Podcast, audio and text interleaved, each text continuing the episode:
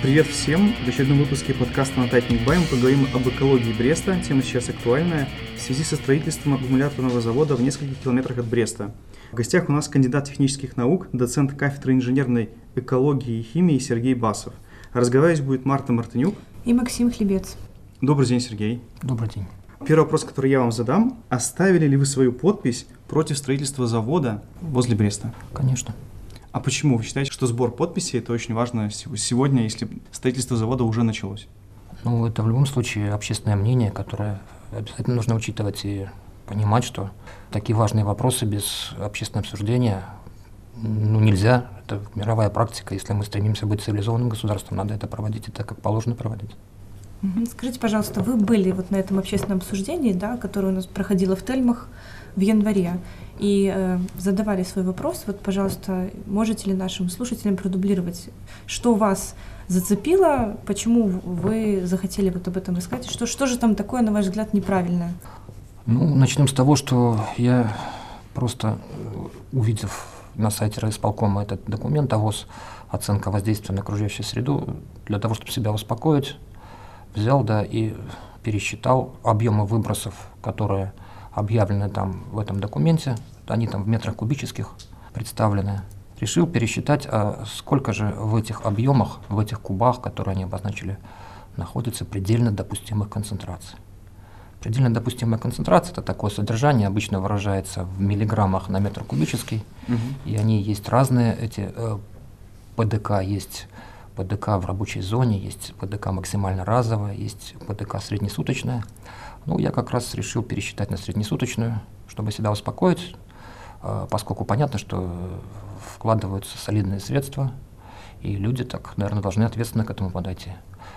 Э, я задал вопрос э, сидящим за столом президиума, и хотел свой дальнейший, так сказать, разговор вести по-другому, но растерялся, что не услышал ответ.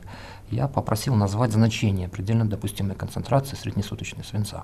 И понял, что никто не знает, ну, кроме Тамары Анатольевны э, Елковской, которую я давно знаю очень хорошо уважаю. И было видно, что у нее эти справочные материалы были подготовлены. Ну, я попросил ее не, не подсказывать, что называется. Или зал попросил, не помню.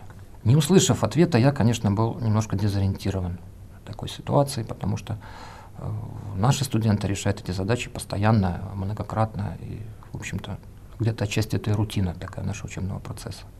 Потому что инженерная экология, которая у нас на кафедре преподается, считаю, на высоком уровне, это не разговоры просто о чистой воде, о зеленых насаждениях, о травке, это разговор о деньгах, экологический налог, экологическая экспертиза, все, что с этим связано. Ну и когда я цифру озвучил ПДК, 3 на 10 в минус 7 грамм на метр кубический. И позволил себе не согласиться с э, разработчиками АВОЗ, которые заверяли на этом собрании, что там доли ПДК будет выбрасываться в трубу при работе предприятия. Просто у меня не получилось пересчитать по пропорции, это любой школьник может сделать, взяв их объем, взяв значение, посчитать. Не получилось. Попросил объяснить, почему не получается. Ответа не услышал. Ну и все, наверное, кто этой темой интересуется, видели пресс-конференцию, которая состоялась накануне. И рассказ о том, что никуда свинец не денется, а останется на заводе, это, конечно, разговоры такие, конечно, ну, не знаю, кого не могут убедить. Может, кого-то и могут. Но даже по их официальной информации 3 килограмма будет вылетать поначалу, пока фильтры все будут работать с заявленной эффективностью. Потом, конечно, эффективность уменьшится, как у любого другого фильтра.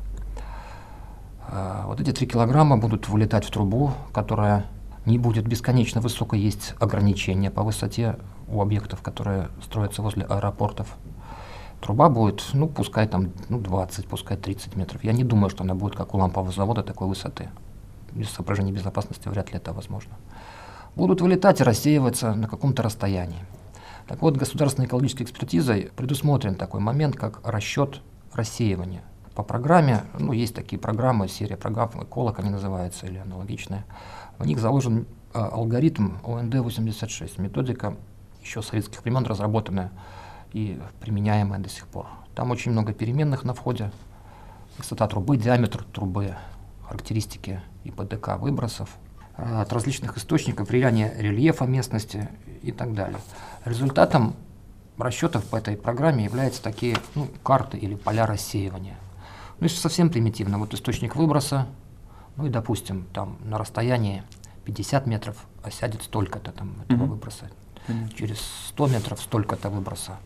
Ну и, как правило, рисуются они по направлениям, э, по всем румбам, направлениям ветров, которые тоже учитываются. И такой прогноз – это модель, это всего лишь расчет, это модель, которая принята и используется.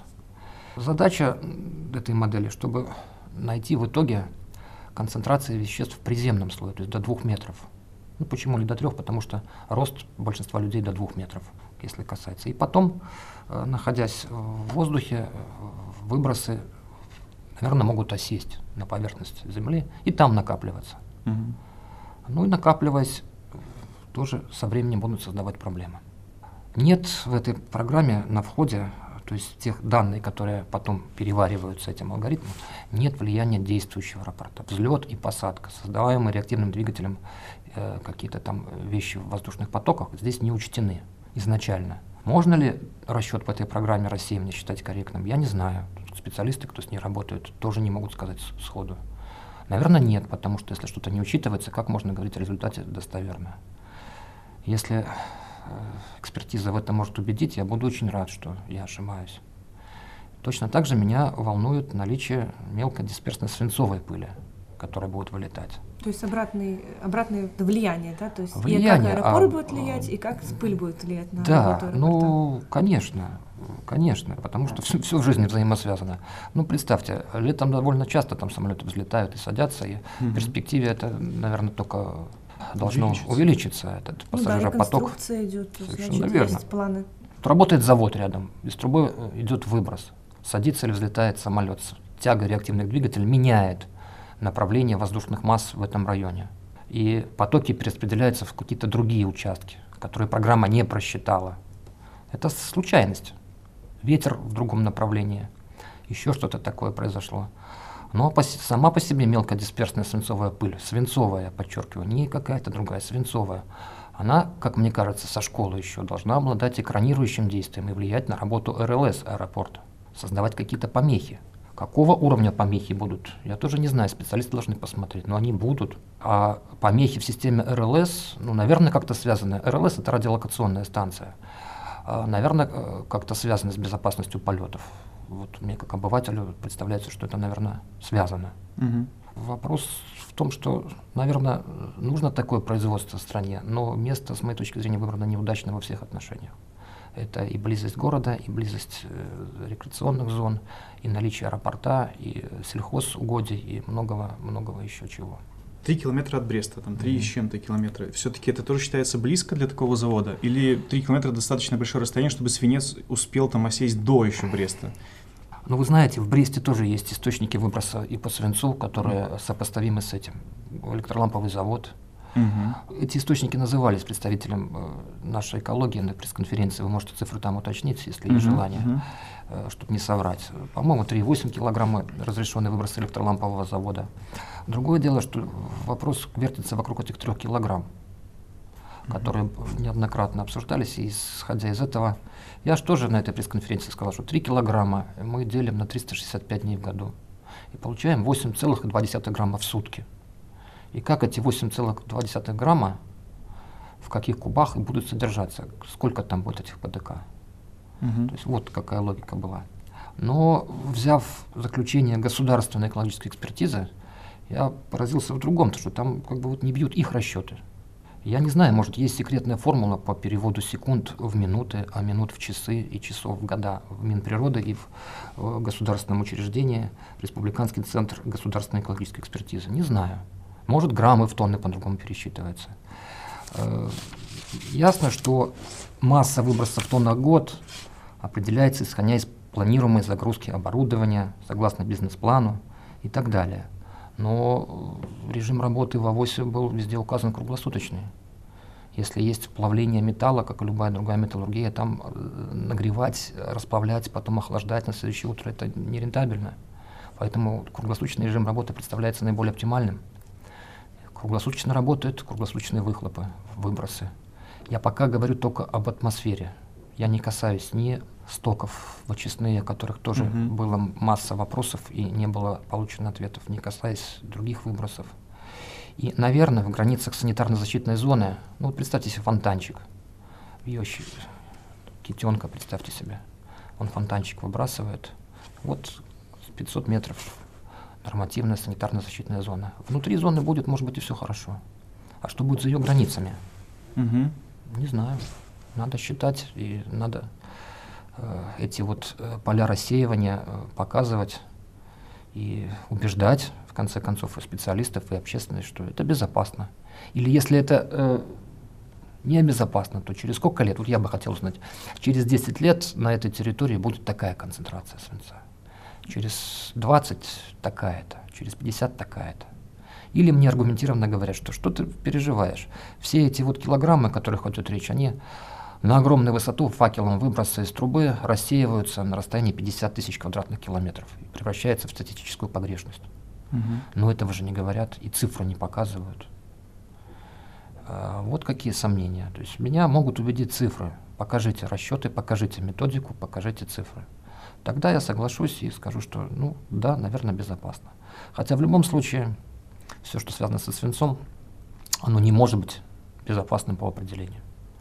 Это мировой опыт, и э, мне очень было неприятно, когда журналистов э, уводили в сторону, говорили, что вы пугаетесь, 3 килограмма. Выхлопы транспорта создают 80% э, загрязнения атмосферы. Но, извините, при чем здесь свинец? Тетраэтил свинца как э, антидетонирующая добавка в этилированный бензин давно не используется. Этилированный бензин давно запрещен. Угу. У нас в том числе. В России, по-моему, с 2002 года, у нас чуть позднее. А в Европе его потому и запретили, и не только в Европе, что установили прямую связь между целым рядом заболеваний и этим самым свинцом. Именно поэтому. Поэтому здесь э, в некоторых штатах э, Америки сейчас уже не регистрируют автомобили с, с двигателями сгорания. Регистрируют только э, новые автомобили. Если я не путаю, речь идет там об южных штатах знаменитых. Поэтому разговор тут такой, ну, не может быть несерьезным. Это будущее нашего города, будущее детей, рожденных, еще не рожденных. Свинец э, очень здорово влияет на репродуктивную функцию, на интеллектуальное развитие детей. И его особенность в том, что он накапливается в организме. Эффект это отсроченный во времени. Сразу очень сложно выявить напрямую. Это через 20 лет может может через 30. Угу. И факты давно известны и установлены по этому поводу. В свое время свинец, извините меня, уж за такое уж совсем известное сравнение, Рим погубил. У них был свинцовый э, водопровод, угу. и средняя продолжительность жизни аристократии была не более 25-30 лет. Данные прямые. Говорят, что Иван Грозный был такой э, своеобразный, э, вспыльчивый дядька и мог сына зарезать при случае. Не просто так. Ну, просто так, именно так, вспышка беспричинного гнева. То, что э, сегодня э, врачи и специалисты объясняют как раз хроническим отравлением свинцом. В это время в Кремле тоже был свинцовый водопровод. Это подтверждает археологические исследования территории Московского Кремля того периода.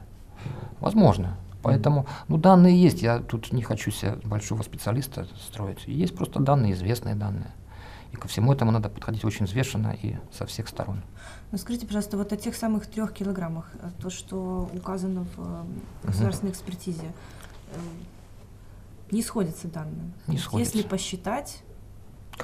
Если посчитать по их данным, получается 12 килограмм. В год, если работают без остановок, 365 дней. Ну вот давайте, я беру заключение государственной экологической экспертизы номер 700 59-Э от 26 мая 2017 года. Открываю десятую страницу. И здесь представлена таблица э, выбросы загрязняющих веществ. Э, по нашим э, нормам они допускаются в двух выражениях. Грамм в секунду и, тон, и тонны в год. Я уже сказал, как считается тонны в год, исходя из планируемой загрузки. Ну, будем считать, что предприятие работает круглосуточно, без остановок, без выходных, без э, каких-то там регламентных работ. То есть работает 365 дней в году. Реально, конечно, будет она меньше работать, и поэтому э, небольшую поправку надо учитывать. Вот здесь указано э, э, свинец 0, 3 нуля, 384 грамма в секунду. Ну, чтобы секунды перевести в минуты, надо умножить, наверное, на 60. Чтобы минуты перевести в часы, понятно, что надо умножить дальше. И что умножить э, на 24 получим сутки, и дальше в года понятно как. И получим количество грамм в год. Граммы потом легко пересчитываются в тонны. Цифра, которую вы видите передо мной, написана вот эти пресловутые 3 килограмма. 0, 2 нуля, 30, 80 делать. 3 килограмма 89 грамм. Но если мы пересчитаем, как я только что говорил, получается 12 килограмм. Суммарно тонн в год у них получается э, 46, ой, извините, 4,6 тонны в год. А если посчитать, э, как только что я сказал, получается гораздо больше. Я не знаю, может действительно у экспертизы есть своя секретная методика пересчета граммы в, в тонны или секунд в минуты. Я не знаю, может и есть. Ну, пусть объяснят тогда какая-то методика. Всем объяснят, не только вот вашим слушателям, вообще всем. Угу. Я спрашивал у проектировщиков, которые делают эти вещи и зарабатывают себе на жизнь этим, они говорят, нет. И граммы переводятся в килограммы одним способом, а килограммы в тонны тоже способ давно всем известным, кто умеет считать. То есть, получается, к, документам постоянно появляются вопросы. Даже у, неэкспертов и у экспертов тем более. Да, а, да и когда есть вопросы по документам, не является ли это нарушением процедуры? Всегда же вопрос любой рассматривается по формальным признакам и по существу. Формальные признаки – это, наверное, признаки, которые потому так и называются. Опечатка, ошибка, несоответствие в датах, в цифрах. А по существу это должны сказать специалисты, которые имеют на это полномочия, квалификацию, аттестованы соответствующим образом. У меня может быть мнение, оно может быть ошибочным, но это мое мнение. Угу. Ну, а вы можете считать, что тут просто закралась случайно ошибка? Я не знаю, что это такое. Это может быть ошибка, это может быть непрофессионализм, это может быть сознательное занижение этих данных. Я не знаю. Это mm-hmm. может сказать только тот, у кого есть... У нас достаточно э, служб, которые э, обязаны это проверять, пересчитывать, mm-hmm. наверное, да. Mm-hmm. И у кого в сфере компетенции такие вещи, наверное, раз вопросы возникают, должны это уточнить. Все, кому я не показывал, говорят, что не сходится. Не должно быть так.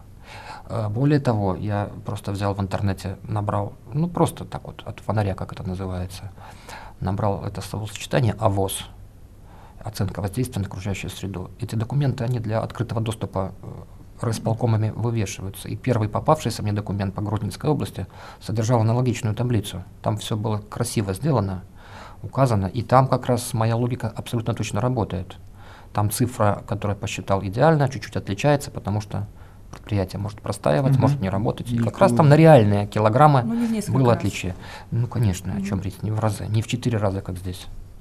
И если э, говорить о всех выпусках, 4,6 тонн в год по всем э, выбросам в атмосферу и 66, как получается э, при пересчете, ну, есть разница.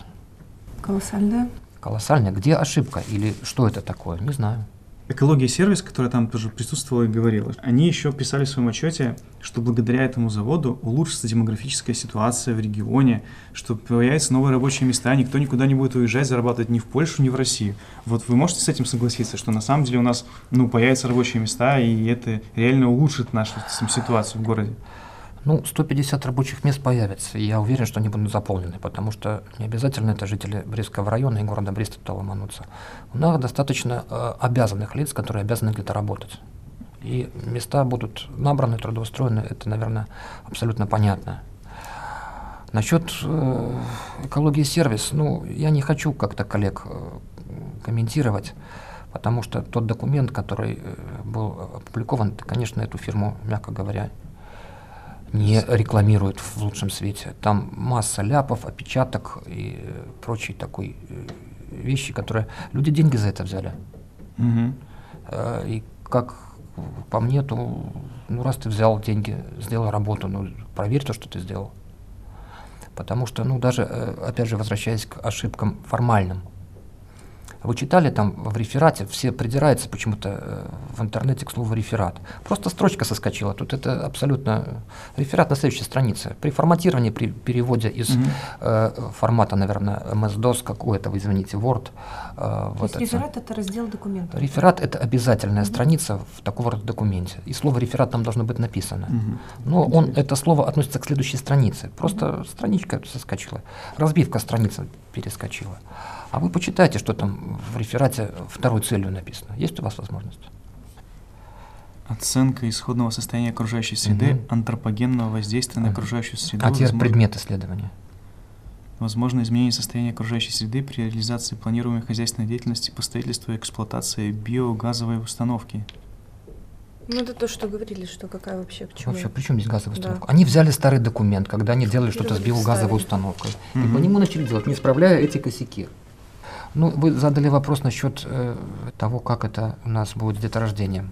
Мгм. Ну, если у вас будет желание этот документ посмотреть, ну, конечно, ничего, кроме сожаления, это не вызывает. То есть есть вещи, которые называются халтурой. Вот это образец такой халтуры. Я не знаю, почему это так. Может, это какой-то у них э, вариант оказался на сайте промежуточный, недоработанный, не конечный, но он оказался. И я ничего не хочу тут против коллег говорить. Понимаю, что они там не дилетанты. Вот эти все а, источники выбросов веществ в атмосферу, они здесь указывают, а, с объемами выбросов. Понимаете? Мгм. Это как раз то, что и закладывается, причем в, в программу по рассеиванию. И говорят, что продолжительность режим работы в две смены. Э, В других случаях режим работы, ну, две смены понятно.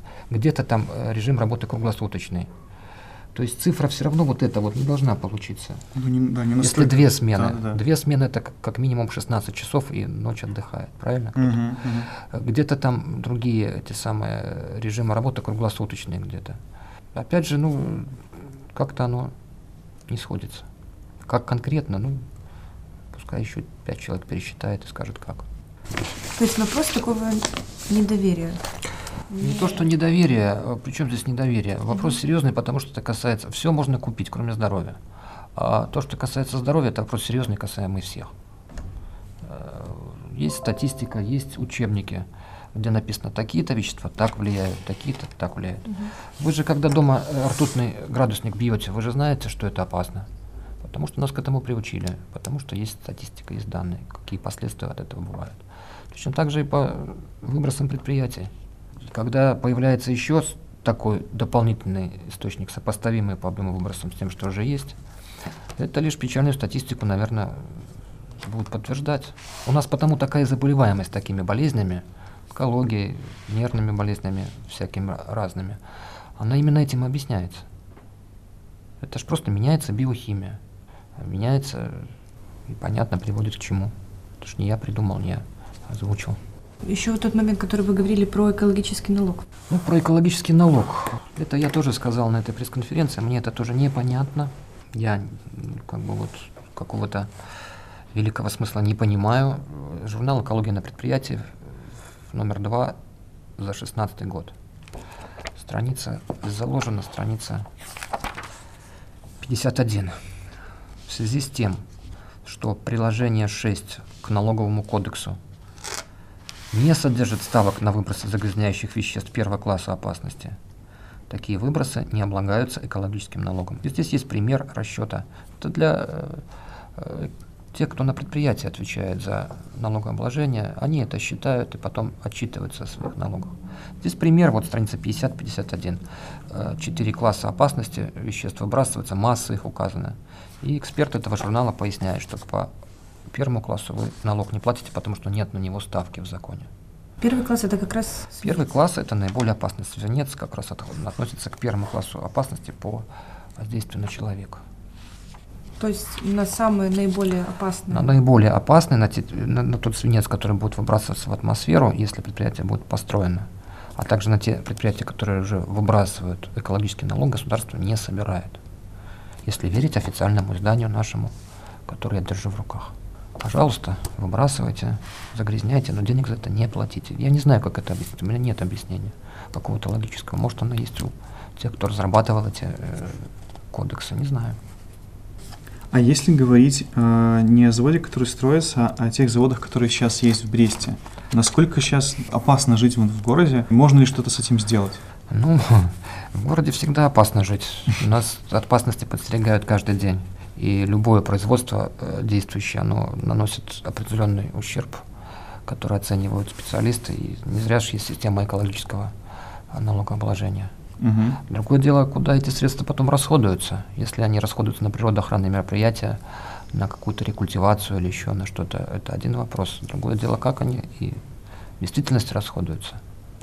Э, ну, не знаю. Предприятия, которые серьезно нам тут, как принято говорить, ухудшают экологию, хватает в любом городе, в том числе и в Бресте. Транспорт загрязняет атмосферу очень сильно, примерно от 70 до 80 процентов выбросов в атмосферу это, конечно, транспорт. Угу. Ну, там нет свинца, э, потому что тетратил свинец э, как антинитонирующая добавка в этилированный бензин. Ну, уже это экзотика. Запрещенный этилированный бензин давно. А те разговоры, что с аккумуляторов, аккумуляторных стартерных батарей какая-то часть свинца попадает, ну, конечно, попадает какая-то. Но, как по мне, так это не такие уж объемы, которые угу. э, существенно что-то могут влиять по сравнению с вот источником таким организованным. А если говорить именно о тех предприятиях, которые тоже выбрасывают свинец? А, нет, электроламповый завод Электро... а, и предприятия, которые были озвучены на пресс-конференции. Локомотивное депо, теплосети, да. То есть если там посчитать те килограммы, ну, по-моему, где-то около 28 килограмм получается в сумме. Угу. Да, но э, это им разрешен выброс таких э, веществ, потолок установлен. Сколько они реально выбрасывают, я не знаю. Угу. Опять же, эти комплексное природоохранное разрешение, которое выдается, э, выдается соответствующее, ну, Минприроды, скорее всего, это выдает, они учитывают ту нагрузку, которую оказывает предприятие. Но вы э, сравните, электроламповый завод имеет трубу какой высоты. Угу. Да. А, и понятно, что горячий выброс в атмосферу, факел выброса, он действительно будет распространяться высоко в атмосфере, и дальше будет идти рассеивание в атмосфере на значительные расстояния. Угу. И то есть каждый житель города свою долю получает в итоге, может не только города. По этому источнику, наверное, можно рассчитать рассеяние, кто-то считал это наверняка неоднократно, и эти вот имеют данные, экология должна их иметь, наверное. Эти данные есть в, наших, в нашем комитете, наверное, по экологии, это же их работа, я уверен там высокопрофессиональные специалисты, знающие свое дело. Дело в том, что экологическую экспертизу по новому закону сейчас проводит Минский вот этот департамент, который этим занимается на платной основе. Mm-hmm. Раньше государственная экологическая экспертиза была бесплатной, во многих случаях ее проводили наши специалисты здесь областные. Мне кажется, если бы эти документы попали в руки наших экспертов, многих из них я так вот знаю давно, ну не близко, но по крайней мере знаком, я думаю, наши бы не пропустили. Угу. Тамара Анатольевна Илковская, председатель комитета, она очень толковый, грамотный, ответственный человек. Давно работающая, знающая ситуацию. Но она же не, не готовила этот документ. Она его не видела. Какие у нее основания не доверять государственной экологической экспертизе? Ну, практически начальству ее в каком-то смысле. Нет. Прошло и прошло. Правильно? Mm-hmm. Она здесь достаточно такую роль формальную, ну вот она с одной стороны, она отвечает за это, с другой стороны, она ничего на, на этом этапе-то и не проводила никаких этих данных. Как это понять? Не знаю. В этой ситуации она тоже, с моей точки зрения, ну, не она, а весь комитет. Не знаю, как им сейчас с этой ситуации ну, да, выйти. Заложники да, такие. Заложники ситуации, потому угу. что экспертизу не они же проводили. И угу. ОВОЗ не они писали. Угу. А отвечать приходится за, за, за, за других людей угу. в итоге, правильно? У меня еще, да, вопрос такой. Если строить такие заводы, то куда их надо относить? Вот вы можете сказать, например, какое расстояние было бы хорошим от города? Площадка СЭС Брест, с моей точки зрения, была выбрана по другим причинам. Во-первых, э, СЭС – это, значит, льготное обложение очень большое. Во-вторых, прекрасная логистика со всех сторон. Угу. И э, это плюсы. В-третьих, там уже есть силовой кабель, то электричество в тех киловаттах, которые необходимы для работы такого завода. Угу. Чем вы будете плавить металл? Конечно, нужна источник энергии. Инфраструктура там вся построена. Угу. Я не знаю, где у нас в Брестской области есть аналогичная площадка с точки зрения экономики. Не знаю. Если строить в чистом поле, то увести все коммуникации, это, конечно, экономически очень-очень затратно. Наверное, сопоставимо по стоимости оборудования для этого производства. Но строит же, получается, не государство все-таки, а частник. И мне кажется, что если он хочет такой завод построить, чтобы в итоге получать от этого прибыль, вывозя... Э, Знаете, у меня абсолютно нет вопросов, лично у меня нет вопросов, у других людей есть вопросы, у меня нет. К инвестору э, угу. компании, которая э, взяла за весь этот проект, он бизнесмен, он ведет себя в этой ситуации последовательно и грамотно. Он говорит, что вы от меня хотите? Я бизнесмен, моя работа зарабатывать деньги. Я пришел в администрацию СС Брест с предложением, со своим бизнес-планом. Сказал, вот я могу вам mm-hmm. это предложить. Они сказали, хорошо, мы с удовольствием возьмем вас и ваш бизнес-план.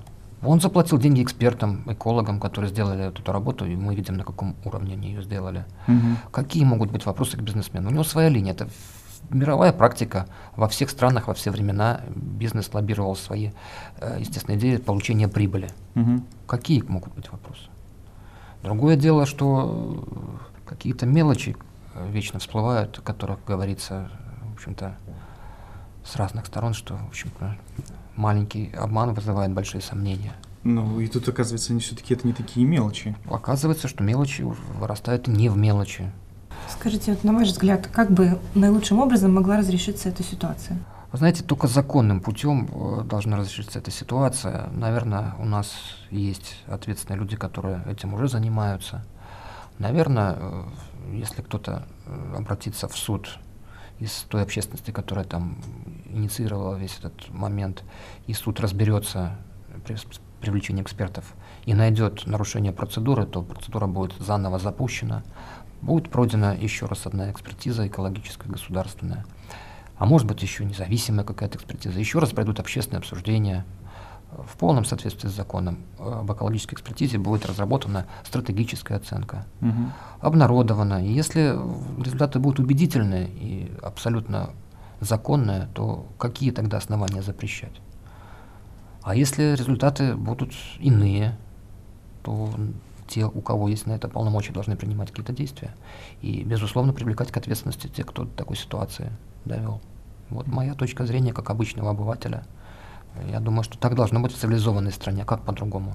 Организовывать демонстрации, перекрывать движение на трассе М1 это, это не метод, с моей точки зрения. Хотя таких радикальных настроений я тоже слышал много.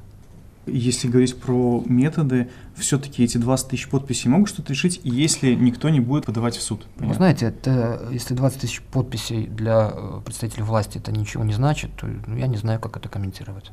Если общественное мнение э, в данном случае ну, вообще никак не воспринимается, то зачем тогда законы об общественном обсуждении как, или как Мгм. это вообще, с моей точки зрения. Опять же, я не юрист, нюансов не знаю. Ну, есть 20 тысяч подписей. Ну и что Мгм. это значит? Конечно, этой ситуацией сейчас воспользуются все э, политические деятели э, в известной компании. Они будут использовать как козырь э, в своей борьбе. И это очевидно, что только, наверное, ленивый сейчас не будет на этом спекулировать и каким-то образом себя продвигать. Понятно. Не знаю. Посмотрим, жизнь покажет. Наверное, должны работать те, кому положено проверять, перепроверять законность и незаконность. Есть, возможно, только один вариант законный. Спасибо. Да, спасибо вам большое за ваше мнение, за ваши факты и данные. Очень полезно, и на самом деле очень много я нигде я не слышал, и нигде об этом не говорили. Это очень важно донести до людей.